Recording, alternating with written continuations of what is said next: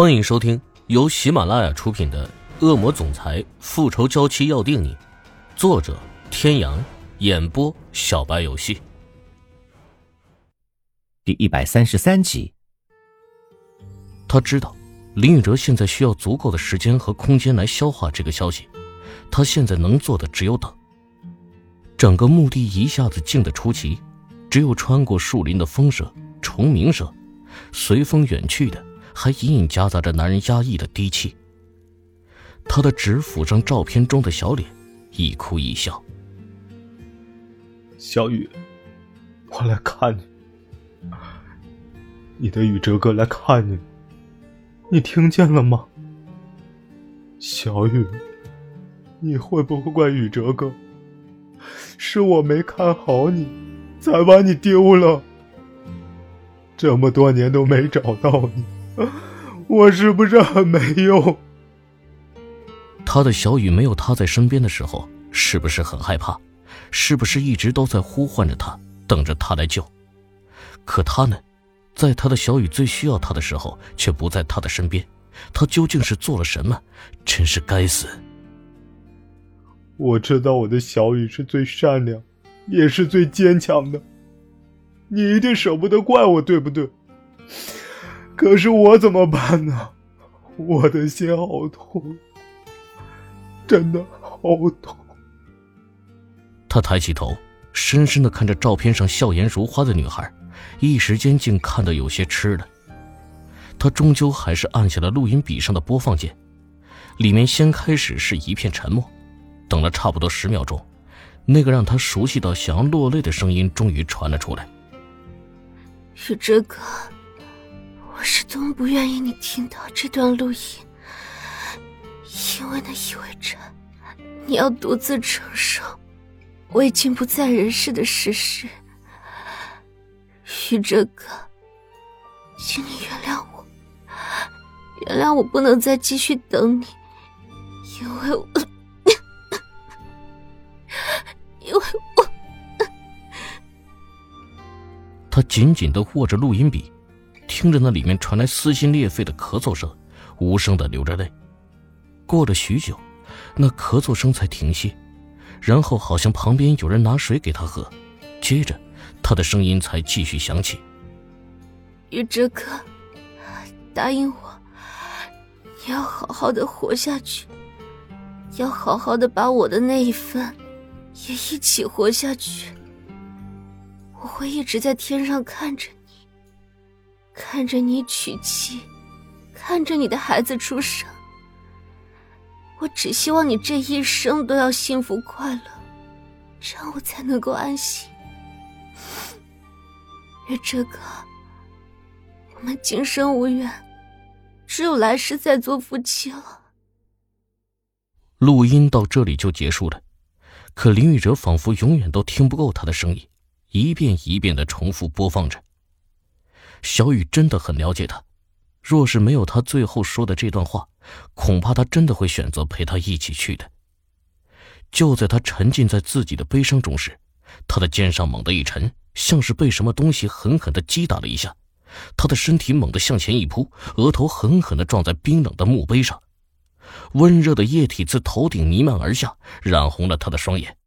拼着最后一丝气力，他挣扎着睁开双眼，透过一片血雾。他看见两个黑影慢慢的向他靠近，其中一个人蹲在地上，用手里的木棒捣了他一下，见他没有反应，举起木棒准备再来一下，被另一个人拦了下来。林宇哲在漫天飞色之中闭上了眼睛，他还以为是他的小雨来带他走，却不想老天连这点心愿都不肯成全他。在车上等了一个多小时，金世琴终于还是坐不住了。时间太久了，雨哥哥不会真的想不开出什么事了吧？以他对小雨的用情至深来说，并不是没有可能的事。想到这里，金世琴连忙下了车，匆匆向着墓园内跑了进去。鼻端闻到一股淡淡的血腥味，他的脸色大变，再也顾不得脚下，踉踉跄跄地朝着池小雨的墓碑所在地跑了过去。他看见林宇哲挺拔的身躯蜷缩成一团倒在地上，他惊叫了一声。雨哥哥，迅速跑了过去，他用力将林宇哲扶了起来，一边叫一边拍打他的脸。宇哥哥，你醒醒！你快醒醒！你别吓我！无奈他怎么叫都没有反应，伸手试探了一下他的鼻息，还有气。他赶紧掏出刚才下车的时候专门带上的手机，拨打了医院的急救电话。二十分钟后，救护车赶到，把林宇哲抬到车上，给他做了简单处理。金世琴一路跟着到了医院，在车上给林母打了电话。由于林宇哲特殊的身份，医院方面直接开辟了通道。救护车一到医院，他立即就被送到手术室。寂静的走廊响起一阵急促的脚步声。小琴啊，宇哲他怎么样了？究竟发生了什么事啊？怎么好端端的就受伤了呢？来人是李母李兰芝以及家里的管家。他一见到金世琴，就忙不迭地问出了一连串的问题。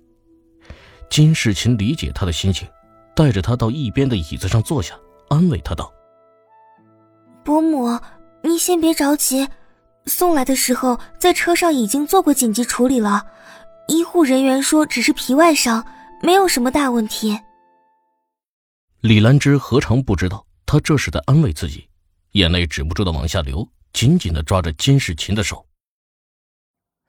小琴，你不用瞒着我。要只是皮外伤，能用得着进手术室吗？你说说，这到底是怎么回事啊？你们俩不是出去吃饭去了吗？怎么这就进了医院了呢？别，天哥，我只是没想到你会接电话，有些愣神了。什么？李母一听见他被人调戏，满脸的不可置信，但看了看他身上裹着儿子的西装外套。头上还有伤，又由不得他不信。法治社会，他们也敢胡来，真是太目无王法了，太可恨了。小琴，你没事吧？金世琴勉强笑了笑，摇了摇头。他当然不敢告诉李母实情，若是让他知道宇哥哥为了一个女人想要自杀，那他不知道该有多伤心呢。李兰芝又安慰了他几句，毕竟她只是一个女孩子。遇到这种事情，多多少少心里会有阴影的。手术室门上的红灯一灭，林宇哲就被推了出来。金世琴和林母立即迎了上去。